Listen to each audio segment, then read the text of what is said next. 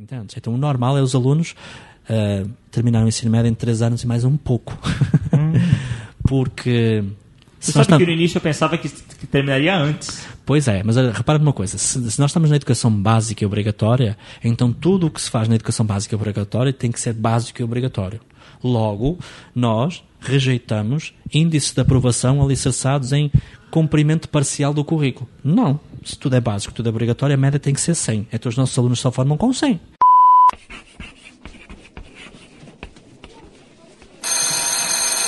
Moi Camoi, bem-vindo ao podcast Papo de Educador. Eu sou o professor Damione Dabito e o tema de hoje é a inovação em uma escola brasileira.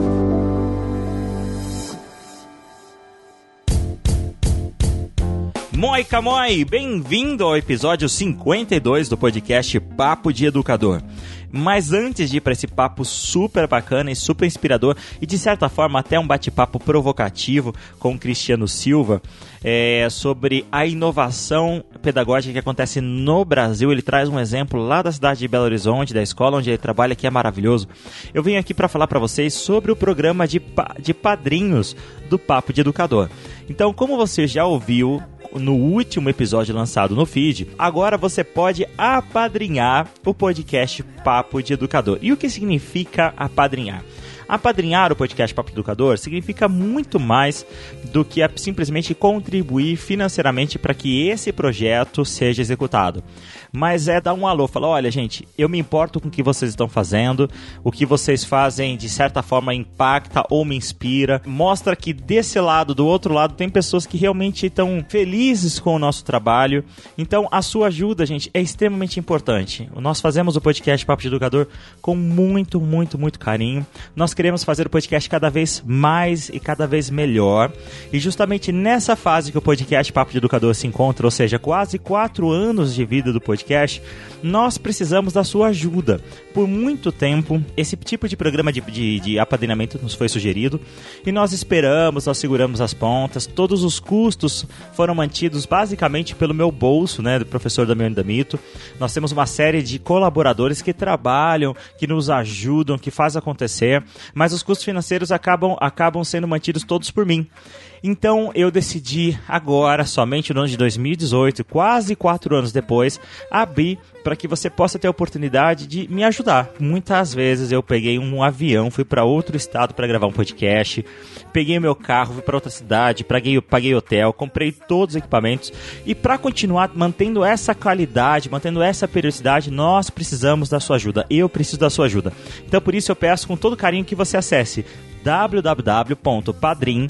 Padrim é, é um padrinho meio mineiro, sabe? É um padrinho sem o nho. Você coloca somente um M, padrim.com.br barra Papo de Educador. O link eu vou deixar aqui no post.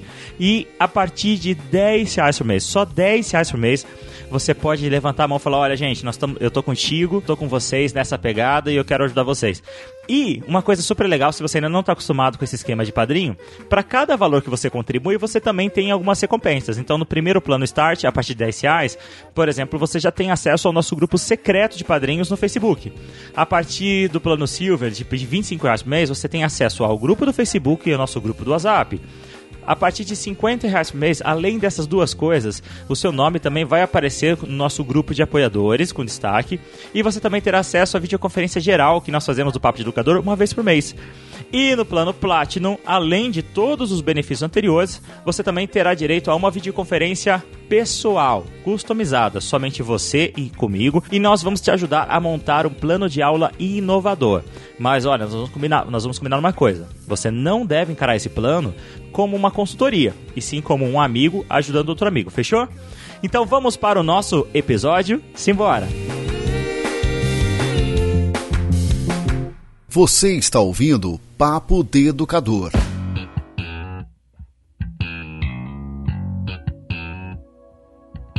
E hoje eu tenho a alegria de estar aqui com o Cristiano Silva. É, durante o evento Hub, promovido pela Edify, aqui no Museu do Amanhã, na, na, cidade maravilhosa do Rio de Janeiro. Então é um prazer estar aqui. Então, muito obrigado, Cristiano, pela sua disponibilidade de convidar, de conversar com a gente.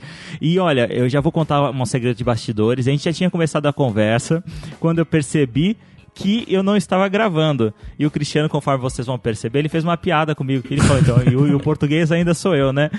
Cristiano, você falou aqui, o, o tema que, vo- que você trouxe na palestra é a inovação não se restringe ao hemisfério Pois norte. é, pois é, Damiano, olha. A história é a seguinte: t- todo, todo lugar que eu vou, as pessoas pedem um título para a minha palestra. Eu, eu, sinceramente, eu acho que é da, da minha formação académica de ser de matemática, eu acho que sou demasiado sintético, eu não consigo ter um espírito, digamos assim, mais literário. E então eu, eu abusei da boa vontade da Ana, que foi a pe- pessoa com quem eu conversei sobre, sobre o que iríamos fazer aqui, e utilizei essa expressão. E ela só de pegadinha falou assim: não, então a tua palestra vai, ser, vai se chamar assim. Tanto é, é- tanto, é- tanto é verdade que se tu olhares o, o PowerPoint que eu mostrei aí, essa expressão não aparece. Verdade, correto? eu notei isso. Eu Ela notei. não é minha, ela não é minha. Então a honra seja feita à Ana da Edify, que foi ela que conseguiu sintetizar o espírito eh, daquilo que eu iria falar nessa expressão. Bacana, só pra gente entender um pouquinho da sua experiência, é, como o seu sotaque já entrega, Uhum. você é português. Sim. Eu acho interessante, falam muito que os, os portugueses que eu conheço no Brasil falam que é, existe um equívoco muito comum que normalmente os brasileiros acham que eles são espanhóis ou algo assim, é verdade? Que Ó, sotaque é espanhol, eu, eu assim? nunca passei por essa desonra. Eu sempre me identificaram como português. Jamais me confio. Não, estou brincando. Não, eh, eu não sei se é por eu ter. Eu, eu vivo em, em Minas Gerais, Belo Horizonte, eu trabalho na Escola da Serra, né? tenho oito anos. O meu primeiro contacto foi com os mineiros. E os mineiros também têm um jeito de falar assim bem peculiar também, não é? Também comem muitas sílabas. Portanto, como o ouvido deles também já está treinado à ausência de alguns fonemas, então não foi difícil começar a comunicar com eles, entendes? A gente se, se entendeu bem. E, gra- e graças a Deus não. Quer dizer, graças a Deus nunca me confundiram com nenhum catalão, com nenhum castelhano, nem com nenhum galego. Cristiano, como que foi o seu início da educação? Você falou na palestra que você foi o aluno de um, de um dos portugueses que são super conhecidos hoje Sim. na atualidade do Brasil, né, que é o, que é o professor Pacheco. Sim. Você pode falar um pouquinho como foi esse seu início na educação? Olha, eh, foi- é curioso, foi aquilo que eu, que eu acabei de falar ali há pouco. Eh, eu, eu fui para a carreira de professor porque eu via a garantia de um emprego para a vida, de muito pouco trabalho para executar, ter uns três meses de férias por ano e ter um salário digno. Em Portugal o salário é digno na carreira pública. Ou seja, eu fui para a educação pela pior das motivações. Eu não fui para ser educador, não é? E aí, no meu terceiro ano de graduação, de faculdade, eu fui aluno do professor Pacheco na faculdade. E ele, com o espírito dele, eu acho que quem conhece sente perfeitamente isso. Ele é daquelas pessoas que agrada ou desagrada. Quando desagrada, desagrada violentamente. Então, quando agrada, também tem um extremo oposto. É um- uma pessoa muito apaixonante, na minha opinião. Ele plantou essa sementinha de incômodo. Já que eu vou para o sistema, eu pensei assim: ah, já que eu vou, por que é que eu vou compactuar com algo que até ideologicamente eu não, não, não, não me identifico? Quando eu falo ideologicamente, eu não quero que as pessoas entendam eh, em termos de política partidária. Não. Estou falando em termos de regimes de governança. Estou falando, se eu sou um democrata, como eu posso compactuar com um sistema que condena 30% no mínimo ao insucesso e os exclui logo à partida, sendo que a escola é o dispositivo republicano que visa assegurar a mobilidade, eh, como é que se diz, a ascensão social eh, ascendente, não é? Então, desde no- 99, pela relação que tive com ele, e depois, posteriormente, quando eu fui para trabalhar para a Escola da Ponte, não é? quando tive essa sorte, eu pude vivenciar um contexto pedagógico que é perfeitamente alinhado com aquilo que é a minha visão do mundo. Então, no fundo, Damione, eu sinto-me um privilegiado, porque eu faço aquilo que eu gosto, do jeito que eu gosto, produzindo as consequências que até ah, ah, ideologicamente ah, são as que eu defendo. Então, eu vou para a educação, hoje eu posso falar que estou com, com um espírito de missão porque eu tenho uma, uma realização pessoal e profissional assim, que não teria, na minha opinião, não teria num, num, num sistema convencional. E você ficou na escola da Ponte até quando? Olha, eu trabalhei lá há oito anos. Eu fui, eu, eu, eu passei num concurso, eu passei a trabalhar, a integrar o grupo de alfabetizadores da, da escola. No caso, eu trabalhava só matemática com crianças de seis anos, seis para sete anos. Permaneci dois anos e meio lá como professor desse grupo de alunos, que é o grupo da primeira vez. E depois fizeram uma maldade muito grande e elegeram-me coordenador pedagógico da escola. E, e eu, eu, sinceramente, fui eleito num contexto muito específico, agora não vem ao caso, assim, num, num período mais conturbado da, da ponte. Uh, a páginas tantas, eu tive quase que um semestre completamente sozinho na gestão da escola inteira. Isso me enrijeceu, isso me fez bem profissionalmente, me fez sofrer para caramba, mas quem vai para a educação sabe que vai sofrer, não é?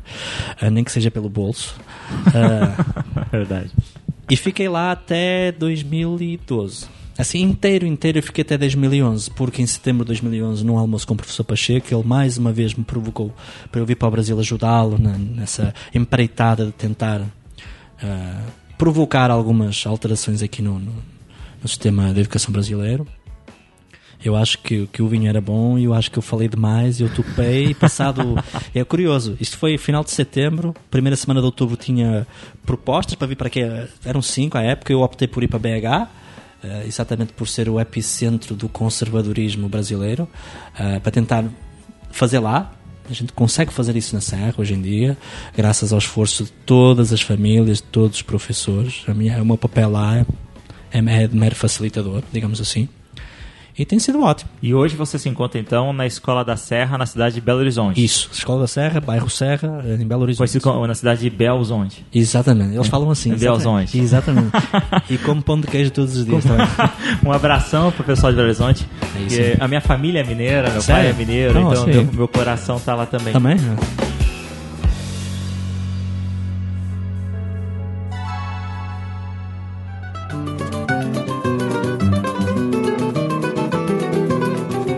Achei muito legal assim. É, o, o, Papo de Educador, ele começou, você que está ouvindo o Papo de Educador há pouco tempo, ainda não fez a maratona do Papo de Educador, ele começou na Finlândia. Né? Então, há três anos a atrás. A famosa Finlândia, né? A famosa Finlândia, tão falada Finlândia. E pelo que parece. Que faz tão... um décimo daquilo que as experiências inovadoras brasileiras fazem, mas as pessoas glorificam porque é lá do norte, não é? Pois é, pois é. E, e, e, e um, um dos vídeos que eu gravei, inclusive, para o nosso canal no YouTube, tem o título é o título que é Aqui não é Finlândia. Exatamente. Que é uma das frases que eu ouço muito. E, e eu, eu decidi então gravar um vídeo e falar sobre isso. E eu achei muito legal você falar mais ou menos isso, né? Que, que não é só lá no hemisfério norte que, te, que temos exemplos bons. É, eu, tô, eu confesso que eu tô um pouco cansado de falar sobre Finlândia. é, porque tem tanta coisa legal aqui no Brasil, tem tanta coisa empolgante tem. aqui no Brasil. E, e eu, eu tenho a sensação que você também tem essa, essa percepção. Olha, é mais percepção. Eu, eu como professor Pacheco, nós, nós temos um trabalho juntos na, na Ecohabitat, que é, um, digamos assim, que é uma empresa que visa implementar projetos sociais transformadores da realidade, sobretudo em escolas. Né? Nossa ação é em escolas e em sistemas de ensino. Então a gente roda um tanto do Brasil. Principalmente o professor Pacheco, né? que é, é o senhor 300 voos por ano. Né? Isto para dizer o quê? Diretamente, ele deve acompanhar diretamente umas 250 escolas. Estou falando de escolas públicas, privadas, eh, cooperativas, enfim. Isso independe. A educação é um valor que vale por si só, independentemente de ser financiado ou não financiado com recursos do Estado. Essa é a minha posição. Isto para te dizer que não tem paralelo o que se faz no Brasil. Não tem. E essa coisa de glorificar o hemisfério norte me dá uma certa preguiça. Eu vou-te explicar porquê. Uh, quando tu me, se tu me perguntas qual é o melhor país do mundo, é Portugal. Qual é que é o melhor povo do mundo? É por com certeza. É a minha identidade pessoal. E o melhor jogador? Cristiano Ronaldo, mas Poxa isso aí vida, não mas falam por si. Tudo falam por si, tudo bem? Mas aí não vamos entrar nessa polémica. claro que é. E o melhor time é o Benfica, podem falar o que vocês quiserem. Tudo não bem. discussão. Mas isso para dizer o quê? Que se no hemisfério norte, se, se tudo o que se lá faz fosse tão bom, uh, não tinha existido Idade Média se tudo o que se lá faz fosse tão bom, não tinham, não tinham sido feitas empreitadas colonizadoras. E falando concretamente do meu país, a gente não teria morto mais ou menos 4 milhões de índios aqui, não foi assim. Uh, se tudo que na Europa, vamos, vamos, vamos, vamos pular muito no tempo, fosse muito bom, não tinham acontecido duas guerras mundiais. Que alguns brasileiros foram arrastados para elas, curiosamente. Olha a doideira. As pessoas têm que entender que as pessoas valem por si só e valem, e valem, por elas enquanto coletivo. Aquilo que eu assisto aqui, que eu falei ali dentro, que também que é uma coisa que eu entendo que é uma diferença decisiva. Eu não falei com estas palavras ali, mas vou falar do seguinte jeito. O, o entendimento de que liberdade é um valor coletivo é a maior força da Europa. E o entendimento de que a liberdade é um valor individual, é a maior fraqueza de todos os países anglo-saxónicos ou de influência anglo-saxónica. Essa é a minha, digamos assim, visão ideológica. Isto para te dizer o quê? Estou há oito anos em, em, em Belo Horizonte. Eu não falo que estou há oito anos no Brasil. O Brasil, para as pessoas entenderem lá na Europa, começa em Lisboa e termina em Moscou. Então, não posso falar em Brasil. Poderia falar em Brasis. Há muitos Brasis diferentes por aí afora, não é? É verdade. Ah, essa ideia de que, de que os contextos determinam que as, as pessoas valem por si só e essa ideia de liberdade, quer com isto dizer o quê? Em oito anos, trânsito, sobretudo vou falar com jovens de ensino médio, porque são jovens que já podem exercitar o direito ao voto. Vou, vou pegar nesse marco. Não quero dizer grandes coisas, mas pelo menos do ponto de vista do desenvolvimento e da maturidade, são, digamos assim, pessoas que têm condições para exercitar um espírito crítico. Mínimo. Não têm a menor cultura associativa não tem a menor cultura colaborativa. E quando nós olhamos porque é que é assim, é assim, porque é assim, porque sempre foi assim, e porque uh, o consumo assim determina, e porque a escola reforça. A escola, quando induz competição, está a reforçar comportamentos individualistas. E isto dentro de um quadro social onde já impera o valor da liberdade individual em detrimento da sua. O que importa, a, a liberdade é minha eu posso ser, posso ser condescendente com a sua. A liberdade não é nossa. Entende o que eu estou falando? Sim. Essa é a maior fraqueza que eu, que eu encontro aqui. É, a única, é o único senão que eu vejo que seja impeditivo das mudanças em educação não serem tão céleres e não tão escaláveis quanto deveriam ser. Essa é a minha percepção. Não sei se faz muito sentido, não sei se eu vejo coisa assim.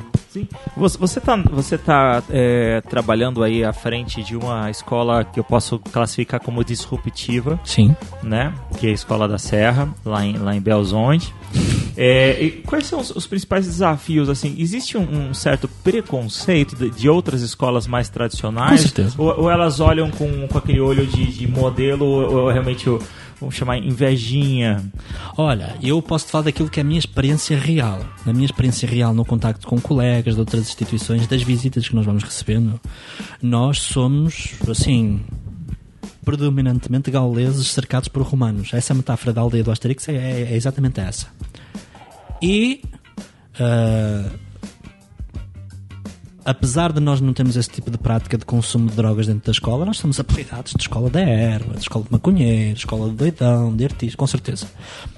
Porque aquilo que eu aprendi na, na, nem posso falar de BH, mas da região onde eu vivo, naquela zona sul, uh, aquela ideia conservadora, mineira, perversa. Eu, eu, eu, eu, eu, sou um adepto, confesso, da conservação da memória, dos costumes, ok? Das tradições. Não estou a falar contra isso. Estou a falar daquela invejinha aquela coisa do desdizer o outro que é diferente. Se ele é diferente, ele não é igual a nós, então a gente não tem que o aceitar. De ostracizar, existe com certeza. Mas tem-me dado um gozo violento desde 2015 ver essas pessoas ir visitar a escola, sabes? Porque estão sendo pressionadas para mudar algumas coisas dentro da. Falando assim em redes mais conhecidas, não vou falar em nomes, como é óbvio, tem de lá beber um pouquinho da nossa experiência, porque já entenderam que quem está uh, falando a linguagem deles, quem está no mercado educacional, já entendeu que o modelo está faz 100 anos. E hoje uh, uh, está muito notório porque cada vez mais jovens adoecem precocemente. Cada vez, a prescrição de Ritalina no Brasil é, é segunda no mundo, só superada pelos doidões dos Estados Unidos. Né? Aqui é o país onde se mais consome Ritalina, ou seja, a prevalência de doenças que são catalogadas como doenças em idade escolar aqui no Brasil está aumentando de uma forma uh, veemente ano após ano. Então as pessoas estão começando a entender que vão ter que fazer alguma coisa para, para, para conseguir acolher algum tipo de diferença. E a juventude tem um valor que, que, que nós, mais velhos, não temos. Eles não estão nem aí para o que a gente pensa. Então eles são do jeito que são e são rebeldes e eu espero que sejam assim. Porque se não for assim, o Brasil vai mergulhar assim numa idade das trevas, não é?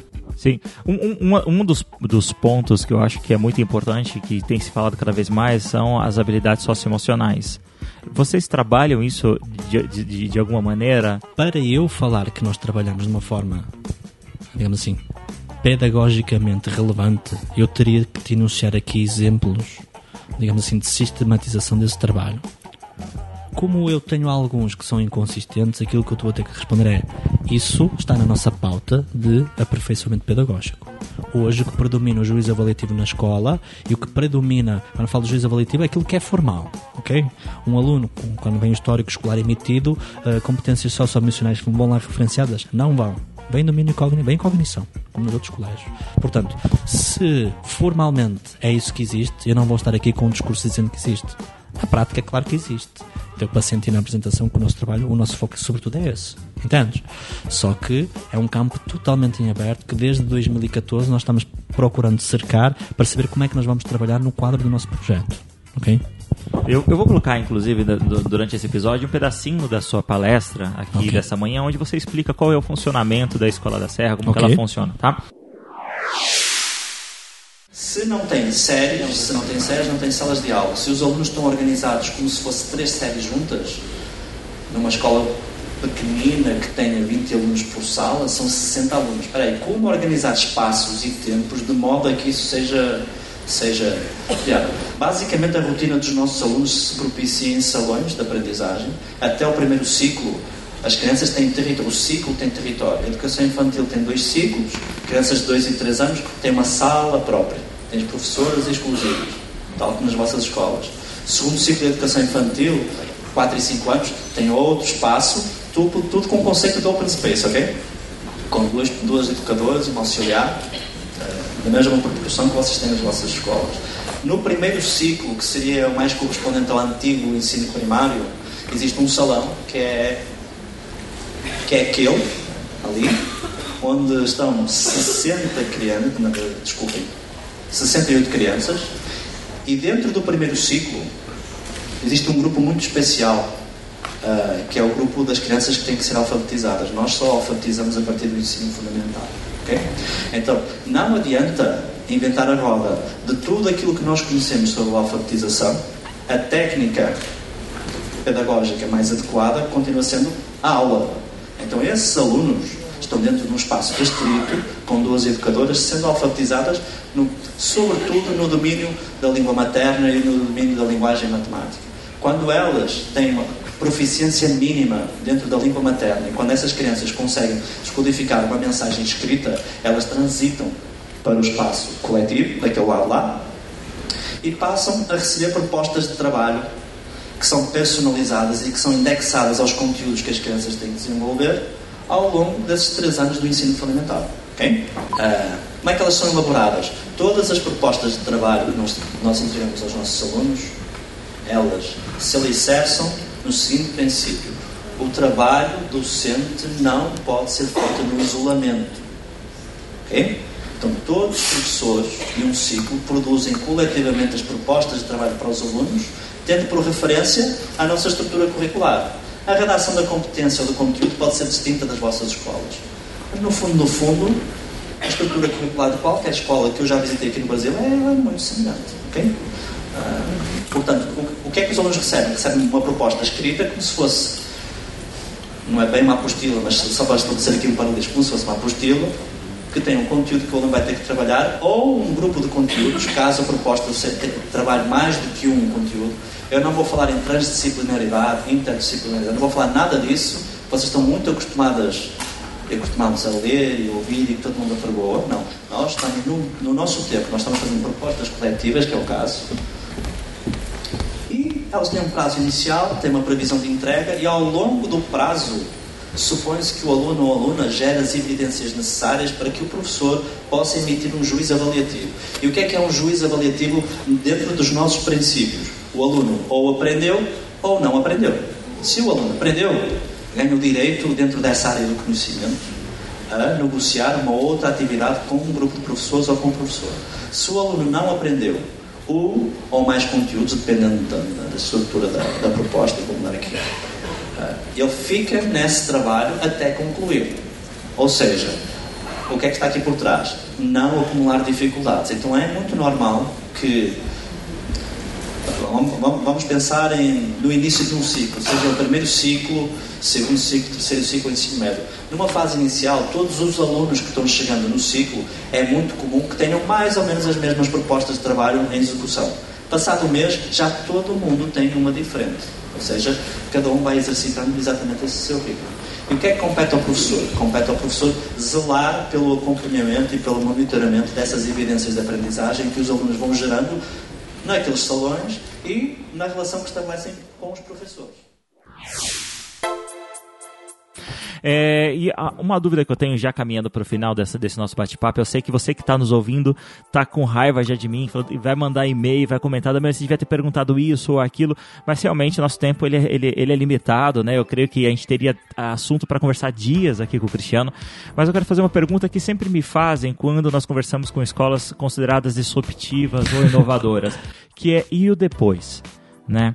Se hoje nós temos um mundo que é altamente estandarizado, né, que Sim. é padronizado, o que acontece com um aluno da Escola da Serra quando ele sai lá do, dos últimos anos do, do, do, do ensino médio uhum. e precisa prestar o Enem, ir para um vestibular? É, vocês têm o acompanhamento do egresso? O que acontece com o egresso Sim. da Escola da Serra? Uh, se nós queremos estar dentro de uma lógica de mercado, falando de ensino privado, a gente tem que se posicionar e tem que falar a linguagem daqueles que nos querem escutar, concordas? Sim. Olha, então vamos lá, vamos a. todo, todo, todo, mundo faz essa pergunta. Nós temos alunos que estão uh, em cursos de graduação de primeira opção, nós temos alunos que estão em cursos de graduação para ficarem no ensino superior, nós temos alunos que não conseguiram acessar o ensino superior, nós temos alunos que transitaram para a vida ativa. Isto é, nós temos muito orgulho de ser normais. Uh, eu podia te dizer que ano passado tivemos um aluno que foi para a ordem de medicina, quer dizer, estou dizendo, não é? Mas isso vale o quê? Quem falou que estudar medicina é uma coisa boa? Entendes? Aquilo que nós nos orgulhamos de dizer é que depois da Escola da Serra, notoriamente os alunos têm algumas habilidades no que diz respeito à convivência social, no que diz respeito ao trabalho de grupo, no que diz respeito à execução de um trabalho por objetivos, no que diz respeito a um, uma implementação de trabalho por projetos. Bom, enfim, há um espírito empreendedor que notoriamente os outros não têm. Isso é fato. Isso está parametrizado? Não está. Eu posso correlacionar isso com a nossa realidade organizacional? Não posso, porque nós estamos organizados assim desde 2014, ou seja, este é o quarto ano, quinto ano, 14, 15, 16, 17, quarto ano, desculpa. Uh, é o quarto ano que nós temos, portanto, nós temos uma, somos uma escola que teria o equivalente a, um, a uma turma por série de 20 alunos, portanto, estão a ver o porte, que é uma escola relativamente diminuta, e por ano uh, pasmem-se, para formar no ensino médio, formam uns 5, 6 alunos. Porque o tipo de trabalho dentro do campo da cognição que nós fazemos é de tal forma intenso e os alunos têm que cumprir com tudo e aprender tudo. Uh, terminar em 3 anos de frequência do ensino médio é exigente, muito exigente, eu diria. Ou seja, existe pouca margem para erro, entende? Então o normal é os alunos uh, terminar o ensino médio em 3 anos e mais um pouco. Porque você sabe tam... que no início eu pensava que, que, terminaria antes. Pois é, mas repara numa coisa: se, se, nós estamos na educação básica e obrigatória, então tudo o que se faz na educação básica e obrigatória tem que ser básico e obrigatório. Logo, nós rejeitamos índices de aprovação alicerçados em cumprimento parcial do currículo. Não. Se tudo é básico, tudo é obrigatório, a média tem que ser 100. Então os nossos alunos só formam com 100. Então para ter 100 significa que têm que aprender tudo. Caramba. Não podem chutar 40% para o lixo nem 30% para o lixo. Ou seja, num, num sistema onde se admite que algumas coisas possam ser jogadas no lixo, nós nem sequer queremos entrar no ranking. Eu quero é que entrem no meu ranking, que é comprovar que os alunos de todas as instituições de ensino médio cumprem com tudo antes de os enviar para, para, para o ensino superior. E olha, eu estudei matemática, tenho alunos estudando engenharia e, e, e, e áreas que utilizam a linguagem cálculo no início do curso. Eu posso te garantir uh, que esses alunos dessas escolas de muito renomadas, sofrem aperto em cálculo 1 e reprovam na primeira etapa, tá? Tal e qual os meus. Cristiano, você gostaria de deixar um, um, um, conselho, ou uma dica, ou indicar algum material para os nossos ouvintes, para os nossos assinantes? Sim. Olha, primeira coisa, que sejam iguais a si próprios, que não compactuem trabalhar a educação fazendo aquilo que não acreditam. Quando falam em não acreditam, não é uma questão de só de, de, de crença pode ser crença espiritual, crença estética, pode ser o que for, mas sobretudo naquilo que é o cimento que a convivência social dá aos seres humanos, que são valores. Eu estou na educação, eu posso falar isso, eu sei que eu sou um sortudo, e posso falar isso assim, da poltrona. Eu não me vendo por dinheiro. Eu trabalho com quem se revê nos ideais que eu me revejo. E é um movimento dialético, de um para muitos, de muitos para um, não é? Portanto, o, o, o, conselho, falam que se conselho fosse uma coisa boa não seria gratuito, não é? Mas aquilo que eu falo é que as pessoas têm que procurar ser felizes, porque trabalhar na educação só pelo dinheiro vão fazer um estrago que nem em 100 anos é reparável. Portanto, pensam muito bem antes de entrar nisso, tá bom? Cara, queria te agradecer então pela Obrigado, sua disponibilidade e pedir para que você continue essa, essa discussão, essa conversa através dos nossos comentários ou então através do e-mail contato arroba papodeeducador.com.br ou sobre as nossas redes sociais. Posso, posso, posso partilhar uma coisa só? Boa, várias? Se as pessoas quiserem, ah, quiserem contactar, quiserem visitar a escola, terei maior gosto em receber. Eu vou-te deixar contigo o meu e-mail pessoal, ok?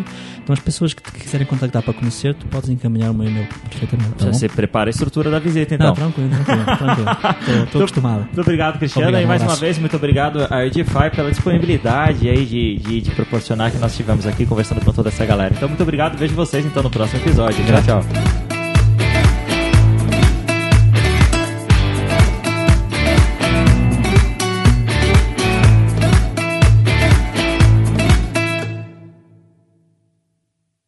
Podcast Papo de Educador.